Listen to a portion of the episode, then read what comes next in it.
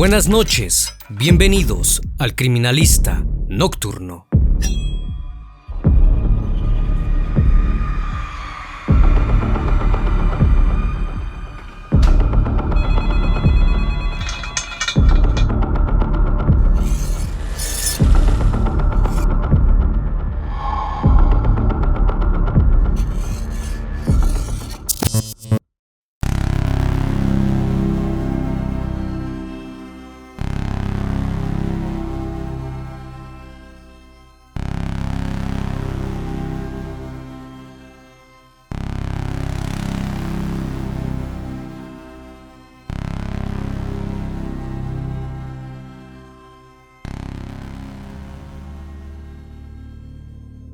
Madrid, España.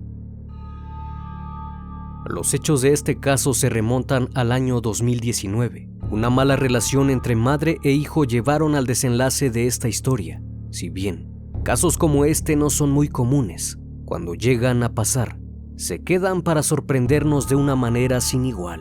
Y cuando creíamos que lo habíamos visto todo, nos damos cuenta que no es así, ya que el ser humano no tiene límites muchas cosas ocurren en un mismo instante.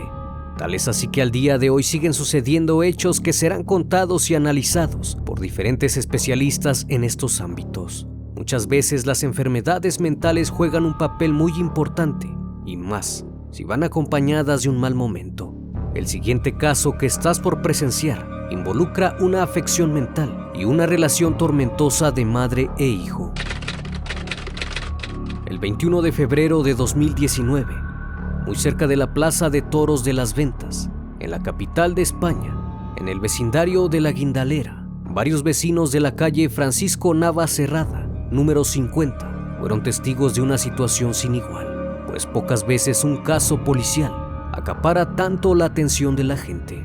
Incluso estos llegan a trascender a través del mundo. Tal es el caso de Alberto Sánchez Gómez, quien ahora es conocido como el caníbal de ventas. Esto luego de que este joven, de ahora 28 años, fuera acusado de haber comido a su propia madre.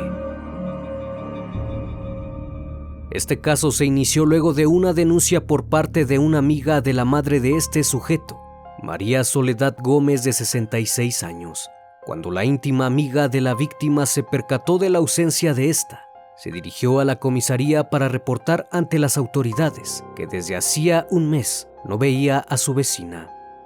Cuando la policía acudió al apartamento, tocaron a la puerta y fueron recibidos por Alberto. Los oficiales preguntaron si María Soledad estaba en casa. Él mencionó que sí, que estaba dentro.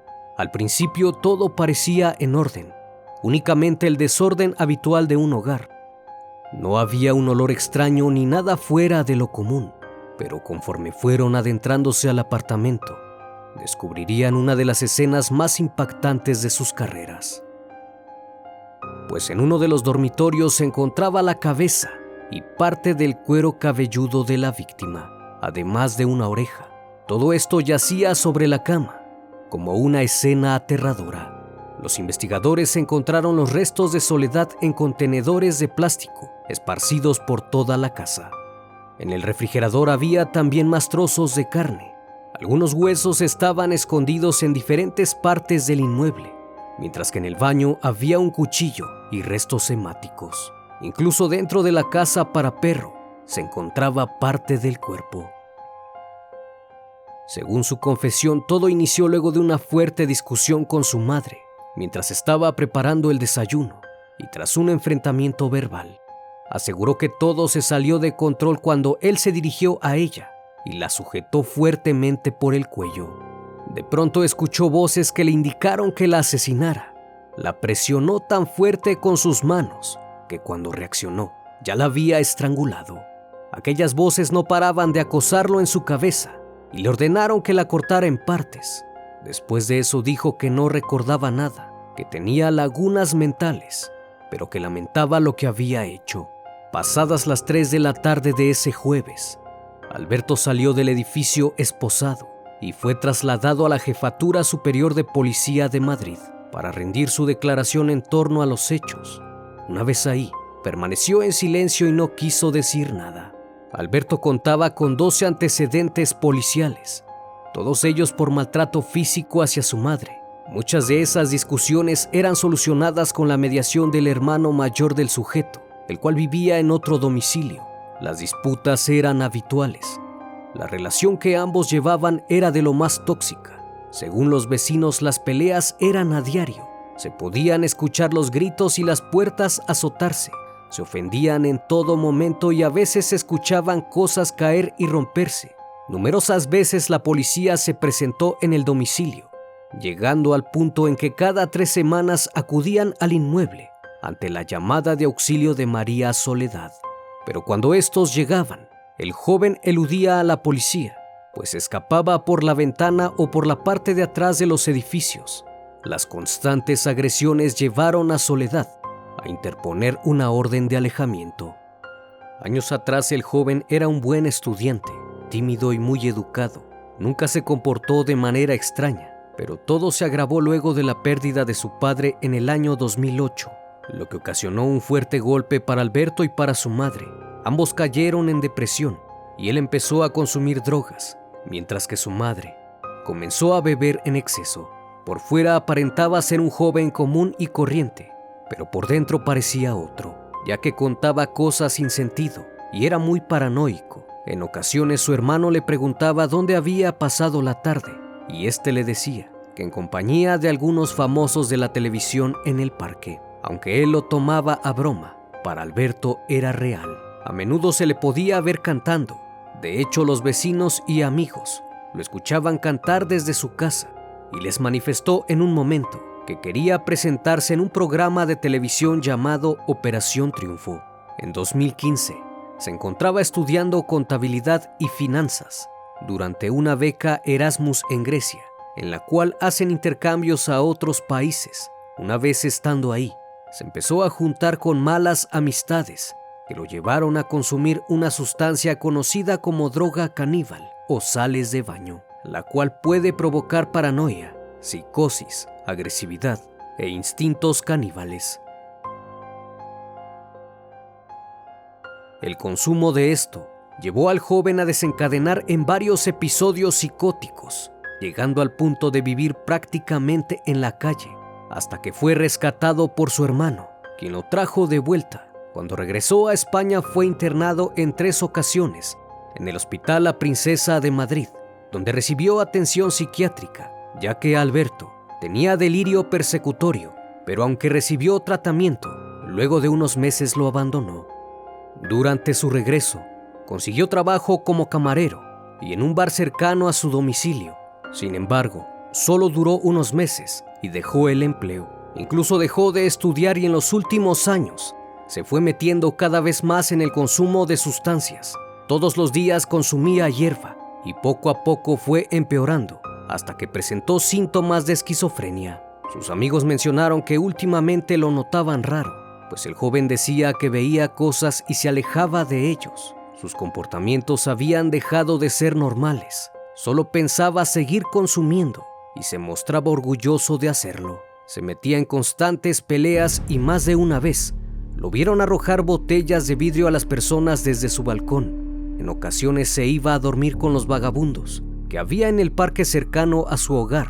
Incluso había manifestado en más de una ocasión el deseo de acabar con su madre, misma que manifestó a una de sus amigas que su hijo estaba enfermo y que tenía pensado ingresarlo nuevamente a un centro psiquiátrico. Soledad era una mujer reservada y amable, se le veía pasear con su perro por la misma calle de camino al supermercado.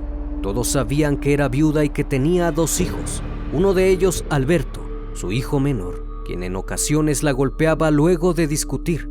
A veces acudía a un bar de la zona y se le podía ver con moretones en los brazos. Cuando le preguntaban sobre los golpes, ella decía que era el perro quien se los provocaba, pero las agresiones eran un secreto a voces pues todos los vecinos y personas cercanas se percataban de lo sucedido pero preferían no entrometerse, porque a pesar de que el joven tenía una orden de alejamiento, su madre prefirió darle asilo en su casa nuevamente, debido a que el muchacho se quedaba a dormir en la calle.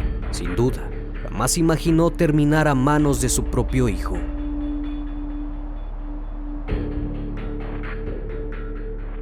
Por su parte, Miguel Sánchez, hermano de Alberto, dijo que en la última llamada que tuvo con su madre en enero de 2019, esta le dijo que su hermano seguía con sus tonterías y que tenía pensado llevarlo al psiquiátrico, puesto que su salud mental había empeorado a causa del consumo de sustancias.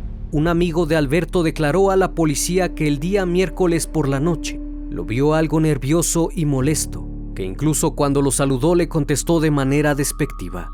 Luego de unos días, decidió rendir su primera declaración. Durante su confesión aseguró que asesinó a su madre, porque ésta le hacía la vida imposible.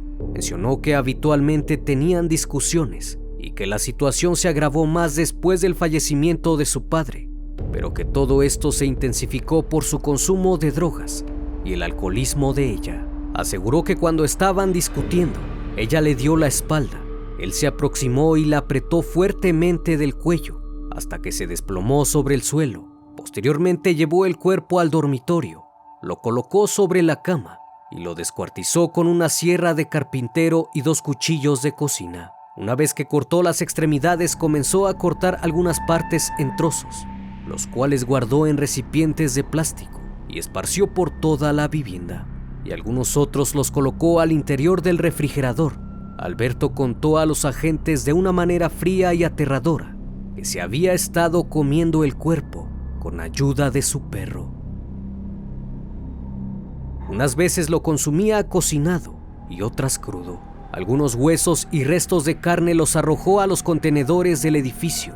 Según su declaración, lo hizo porque una voz en su cabeza le ordenaba que acabara con ella, si no lo iba a descuartizar. Aseguró que desde los 15 años es víctima de esta situación, pero que no lo platicaba con nadie debido a que las voces lo amenazaban. Incluso llegó a decir que la televisión le transmitía mensajes ocultos. En un principio la noticia difundida decía, había permanecido un mes con los restos de su madre, aunque en realidad no se sabe con exactitud cuántos días llevaba al interior, pero según los forenses, establecieron un tiempo estimado de 15 días, en los cuales Alberto estuvo ingiriendo la carne. Sin embargo, una vecina amiga de la víctima aseguró que el día anterior de que la policía hiciera el hallazgo, vio a María Soledad e incluso había hablado con ella afirmó que intercambiaron un par de palabras y tuvieron una conversación. Ella se veía tranquila y sonriente, por lo cual al enterarse de la noticia, la tomó por sorpresa. Los médicos psiquiatras determinaron que Alberto no sufrió un brote psicótico, como sus abogados quisieron argumentar. Sin embargo, fue diagnosticado con rasgos de personalidad antisocial, rasgos paranoides y narcisistas. Los tres psiquiatras que lo examinaron concluyeron que no reflejaba sintomatología esquizofrénica, ya que durante el examen no mencionó nada sobre las voces que aseguró escuchar al momento de cometer el crimen. Más bien mostraba trastorno de personalidad antisocial y de paranoia, los cuales supuestamente no modifican las funciones intelectuales, por lo que se le atribuyó un perfil psicopático y narcisista. Lo que quiere decir es que distingue lo que está bien de lo que está mal, solo que no le importa. Durante la celebración del juicio, relató a detalle todo lo que había hecho ese día. Muchos de los presentes sintieron escalofríos al escucharlo hablar. Se contó con el testimonio de los agentes policiales, quienes describieron la escena como impactante y aterradora, tanto así que hasta el día de hoy sigue provocando pesadillas.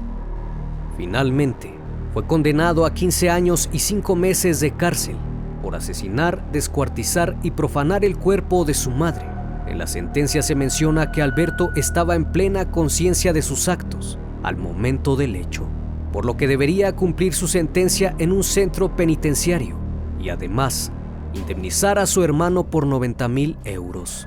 Luego de ser sentenciado dijo, pido perdón y no es por agradar a nadie. Cada vez que pienso en mi madre, se me cae el alma encima. Como siempre fue un placer estar esta noche con ustedes. Si es la primera vez que visitas el canal, sé bienvenido. Y si es de tu agrado, te invito a suscribirte. Esto es El Criminalista Nocturno. Hasta la próxima emisión.